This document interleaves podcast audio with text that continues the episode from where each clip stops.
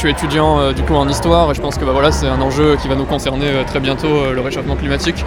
en tant qu'étudiant et puis en tant que citoyen, on se rend compte bah, qu'il y a déjà des effets concrets dans nos vies actuellement et du coup bah, voilà, là c'est important de se mobiliser, de lancer une première mobilisation avant la grande date du 15 mars pour la grève contre le climat, voilà, de montrer déjà que la jeunesse peut se mobiliser sur ces questions-là. Alors à l'international, déjà il y a eu pas mal de mobilisations dans les pays scandinaves, à l'appel de jeunes, souvent assez jeunes même, de 14-15 ans, des lycéens qui ont lancé donc ce mouvement de manière bah, chaque semaine, quoi, tous les vendredis, donc une grève bah, des cours tout simplement.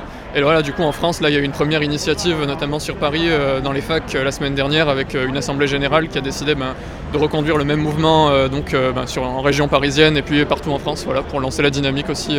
En France, on était un peu à la traîne, donc voilà, c'était important de lancer ça aussi.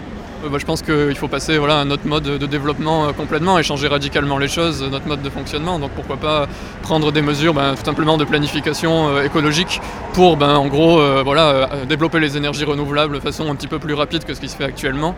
voilà, après dans ce qui me concerne l'éducation, l'enseignement supérieur, il y a des mesures toutes simples qu'on pourrait prendre, des choses pour rendre plus vert la restauration universitaire par exemple, ou même nos campus qui sont actuellement, il y a des gâchis d'énergie parce que voilà, les campus sont vieux, il n'y a pas d'investissement dans l'enseignement supérieur depuis des années. voilà, du coup, on pourrait améliorer les choses comme ça déjà. Dans la famille, euh, bon, évidemment, on est sensible à ces thématiques-là. Après, je pense que les anciennes générations se mobilisent peut-être un peu moins que, la jeunesse sur ces questions-là, parce qu'ils ont appris finalement à vivre un peu avec le, défaitisme, je pense, autour de ces questions-là.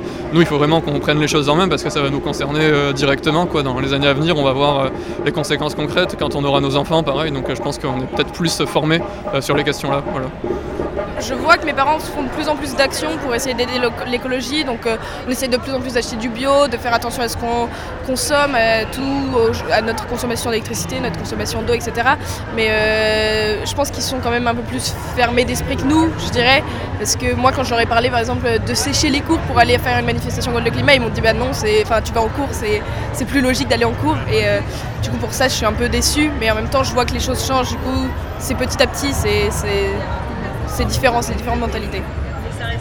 Ça reste, vraiment compliqué. Moi, je vois euh, mon père qui est plus vieux que la moyenne et vraiment, euh, il a beaucoup de mal. mais rien que par exemple, quand je lui explique euh, qu'acheter des, des, fruits et légumes de saison, ça doit être quelque chose de normal et que, enfin, il a tellement pris l'habitude de, trouver une mangue euh, au supermarché et de faire oh, j'ai envie d'une mangue, je l'achète, que vraiment c'est compliqué de lui expliquer que non, c'est pas normal et que non, euh, c'est pas la saison et que c'est pas en France qu'on cultive des mangues, donc euh, ça a une empreinte écologique, une empreinte carbone. Et il le comprend, mais je vois vraiment qu'il y a du mal à changer. Voilà, et c'est aussi pour ça qu'on fait tout ça, c'est pour pour dire qu'il faut changer les choses, même très minimes, des choses quotidiennes qui sont simples à changer et qui ce serait déjà un bon début. Au final, c'est déjà un impact. Euh, même si c'est une petite, euh, une petite chose, euh, ça peut changer des choses. Voilà.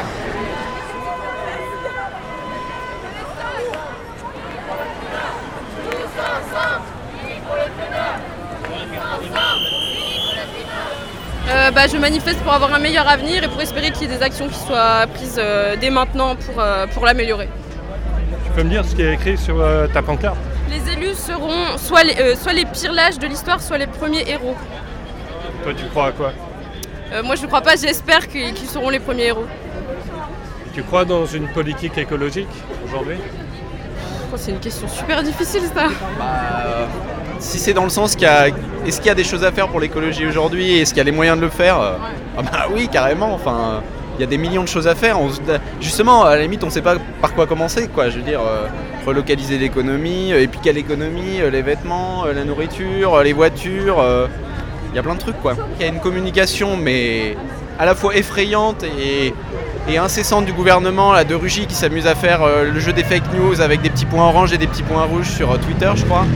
Il a encore sorti deux pages pour dire que euh, notre affaire à tous, ok j'ai entendu mais de toute façon on fait déjà tout ce qu'il faut et on y va progressivement avec toujours cet objectif de 2050 mais, mais en 2050 il restera quoi ce train là quoi? Rien on va tous baigner dans l'océan, ça c'est sûr, à Paris, on, sera peut-être pas sous l'eau, mais pas loin quoi. Mais non, on, on peut pas se permettre d'attendre 2050 quoi. Et puis ça donne toujours l'illusion que, euh, bon allez, euh, on a encore 5 ans, on a encore 10 ans, puis on y va, de toute façon, euh, les prises de conscience, ça avance et tout. Et bah non, on est déjà en 2019. Les COP, ça a commencé il y a quoi? Il y a, quasiment 30 ans. j'ai créé une asso à la Sorbonne qui s'appelle Green Wave et qui est pas mal représentée aujourd'hui. Euh, la première année, on était à quoi 4-5 membres actifs. Maintenant, il y a une bonne dizaine de membres actifs euh, et je suis sûr qu'on va encore avoir de nouveaux adhérents. On a entrepris plein de projets, euh, on attire plein de gens et c'est assez lent, c'est un travail de fourmi, vraiment, euh, de sensibiliser les gens.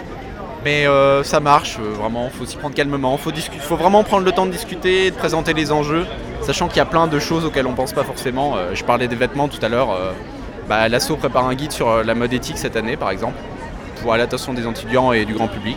Donc voilà, c'est un petit travail de sensibilisation, un petit travail de fourmi, mais qui, euh, petit à petit, euh, on l'espère, devrait payer. Quoi. On espère.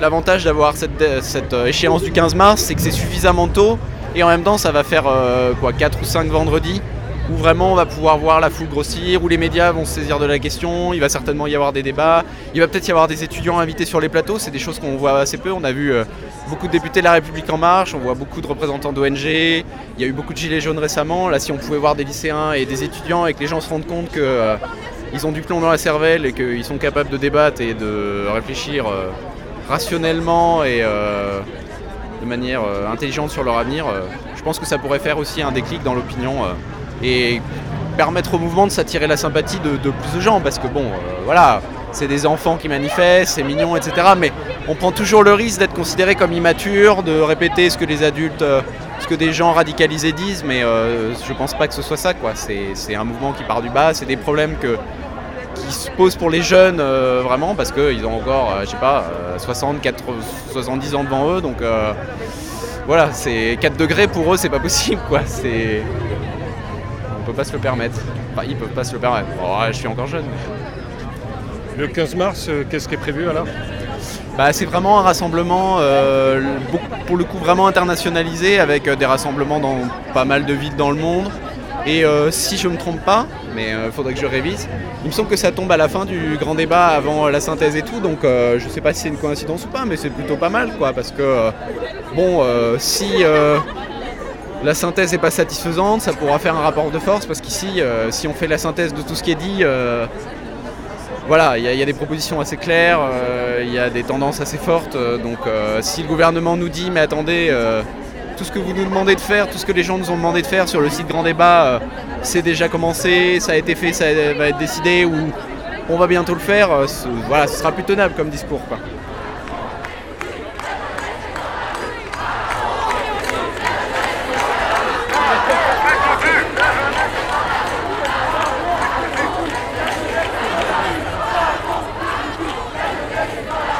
Le climat, c'est quand même euh, quelque chose qui nous concerne donc toutes et tous, comme on en parlait euh, tout à l'heure ensemble.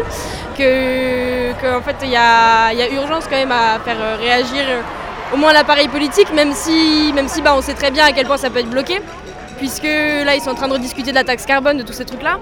Mais je pense que c'est important aussi de relier le mouvement, bah, le mouvement des Gilets jaunes, ce qui se passait sur les universités, dans les lycées, par rapport à la réforme du BARC, de Parcoursup, la, la sélection aussi à la fac, la hausse des frais d'inscription pour les étrangers. Et puis toutes les questions en fait, que les Gilets jaunes euh, soulèvent, tous ces trucs-là, et en fait de le relier parce que c'est intimement lié en fait. Qu'il y a aussi un mouvement qui est international, qui se passe que au niveau, du coup là c'est une date euh, internationale, nous, comme vous le savez aussi. Euh, mais les Gilets jaunes ça s'internationalise aussi. Et qu'en fait a- on est vraiment pris je pense dans un mouvement qui est global et c'est pour ça je pense que c'est important d'être là aujourd'hui et d'arriver à prendre conscience de tout ça quoi. Et de faire prendre conscience aux autres de ça. Voilà. Toi, il y a longtemps que tu es, engagé au niveau de l'écologie? Euh, ouais, euh, j'ai commencé quand j'étais au lycée. Euh, c'est par là que je suis rentrée en- dans le champ politique et maintenant je suis militante au NPA depuis trois ans. Et euh, du coup, bah, l'écologie, c'est la base quoi. Je pense que ça fait genre depuis un an que quand on parle d'écologie, on parle un peu plus d'anticapitalisme et que je pense que c'est vraiment crucial en fait parce que justement la taxe carbone, ça peut, ça peut pas marcher quoi. Tu peux pas faire de la justice climatique, enfin parler de justice climatique sans faire de la justice sociale, parce que tout le monde n'est pas impacté de la même manière par le réchauffement climatique. Et, euh, et du coup, ça je trouve que c'est quelque chose qui est positif et qui, je pense, rentre petit à petit dans les, dans les discours. Donc ça, je pense que c'est pas mal. Je pense quand même qu'il y a quelque chose qui est assez qui est lent, mais qui se met quand même en place. Et que ça aussi, on en parle assez souvent, je pense, ces dernières semaines et mois. C'est, on est quand même dans un moment qui est assez historique qu'il y a justement une jeunesse qui se, bouge vraiment sur les questions écologiques. Il y a des mouvements écolos plus radicaux comme il y a en Angleterre en ce moment. Enfin, ça suffit, ça suffit d'attendre patiemment, il faut faire des choses activement et que c'est quelque chose qui est quand même assez récent. Et du coup, pour ça, euh, je pense qu'il y a cet aspect-là, en fait, que le mouvement se radicalise et en même temps s'amplifie et que ça se radicalise aussi parce que ça s'amplifie et que tous ces trucs-là sont imbriqués. Voilà, même si ça reste euh, encore assez superficiel, je pense, sur plein de questions. Je reviens sur ça, mais que l'écologie, ça peut pas être de droite, en fait. On peut pas faire du capitalisme vert, ça ne peut pas marcher, en fait. Là, il y a tout un tas... le, le, bouquin de Daniel Tanuro, par exemple, en parle. Je sais pas si vous connaissez, donc c'est l'impossible capitalisme vert. Et en fait, il démontre un point par point pourquoi est-ce que le capitalisme ne peut pas être écologiste. Et d'où l'importance en fait de, se tourner vers des, solutions qui sont à la fois sociales et écologistes.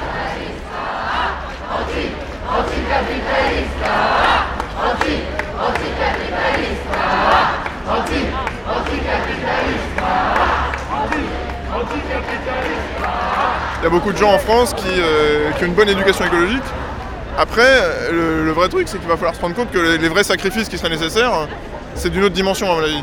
C'est pas juste éteindre la lumière plus vite, euh, fermer le robinet euh, quand on se brosse les dents. C'est voilà, des sacrifices plus conséquents. Il y a un rapport qui est sorti récemment sur, qui recommande en fait comment limiter à 1,5 degré d'ici 2030. Et dedans, c'est interdire maintenant, notamment la vente de voitures neuves en France aujourd'hui. Et c'est extrêmement, c'est irréaliste. Mais du coup, on se dit que si Enfin, s'il n'y a que ce genre de mesures qui peuvent fonctionner, il n'y a pas grand chose. Enfin, on est foutu quoi. Euh, le truc, c'est que c'est un, effort euh, qu'on choisit pas toujours de faire. Euh, je veux dire, l'utilisation du portable, on sait que c'est très mauvais. On sait que c'est très mauvais pour la fabrication, pour la, consommation d'électricité. Les voitures, c'est pareil. Mais ça, c'est pas des besoins que les gens choisissent. Enfin, c'est pas des besoins modulables. C'est pour ça que les, gilets jaunes, c'est pas fondamentalement des anti-écologistes. Parce qu'eux, ils n'ont pas le choix. On les taxe, ils n'ont pas le choix. Ils sont obligés de prendre la voiture. Ce qu'il faut, c'est vraiment qu'il y ait, euh, une, mutation sérieuse de tout le système et de tout le système de contraintes. Pour nous qui sommes étudiants dans Paris, c'est plus facile d'imaginer d'interdiction de la voiture parce qu'on ne l'utilise pas et on n'a pas besoin, plutôt qu'une interdiction des téléphones portables ou une limitation drastique du nombre de téléphones produits. C'est sûr que ça paraît beaucoup moins facile et, sympathique à imaginer. Euh. Mais bon, ça, ce sera toujours moins pire. Plus on se mobilise, moins ça sera pire en tout cas. Bah, par rapport à nos études, déjà, il y a beaucoup de gens qui veulent s'orienter vers euh, l'écologie, des choses comme ça, et c'est vraiment une problématique. Enfin, c'est vraiment un problème dont les gens ont conscience, et je pense que je connais très peu de personnes autour de moi qui n'ont pas conscience qu'il y a un problème. Les gens ne se mobilisent pas forcément, mais ils se rendent tous compte qu'il y a un, vrai sujet là-dessus. Vous faites quoi comme étude? Euh, Du droit et de la géographie. Au final, peu importe les nous, on en parle beaucoup dans nos études parce que c'est quelque chose qui nous intéresse, mais au final, il y a plein d'autres milieux qui ne sont pas forcément rattachés à l'écologie. Les étudiants sont hyper euh, mobilisés aussi et c'est un vrai, un vrai sujet de fond. Dans, notre école, par exemple, euh, l'année dernière, on a fait un, on a bâti un projet qui s'appelle Éco-école en fait.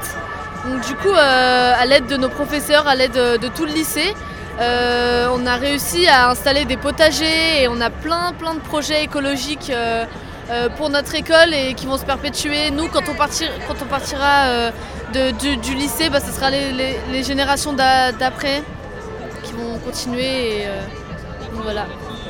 déjà, il y a déjà il y a des collégiens qui sont là, même les petits, les maternelles, les, potagers sont dans la cour des maternelles, donc même eux, on les incite déjà à, avoir une conscience écologique parce que c'est vraiment important et c'est aussi un, des projets du projet Éco-École, justement, c'est d'enseigner aux plus jeunes, ceux qui sont encore plus jeunes que nous, euh, ce que c'est et l'importance euh, que ça a et que ça doit avoir. Euh, et, non, c'est vraiment un projet vachement cool. Enfin, même, humainement, c'est vraiment sympa. C'est le seul moment où, dans un lycée, enfin, dans une école en général, on, justement, on, mélange les classes et les, les âges, et même entre profs et élèves, il y a, une réelle lien social. Ensemble et, euh, c'est bien parce que ça nous rapproche peu importe l'âge et c'est juste qu'on a un objectif commun qui est de faire avancer et de faire euh, changer les choses par rapport au climat et des choses comme ça. c'est vraiment bien. On veut être là tous les enfin en fait je trouve que c'est si on n'est pas là tous les vendredis, il faut qu'il y ait des gens qui soient là tous les vendredis et nous on est prêts à s'engager à être là tous les vendredis parce qu'il faut faire bouger les choses et nous c'est vraiment ce qu'on veut quoi, c'est vraiment faire bouger les choses et donc voilà, je pense que venir tous les vendredis, c'est. je trouve ça encourageant qu'on soit pas seul, qu'il y ait autant de gens. Enfin, avant de venir euh, ici, là, on est arrivé il y a 15 minutes et euh, je pensais pas qu'il y aurait autant de monde. Et je suis contente de voir qu'en fait il y a plein d'autres gens, plein d'autres euh, jeunes et étudiants comme nous qui, prennent ça autant à cœur que nous. Et donc ça me donne aussi envie de revenir pour tous ces gens qui y croient comme nous. et voilà.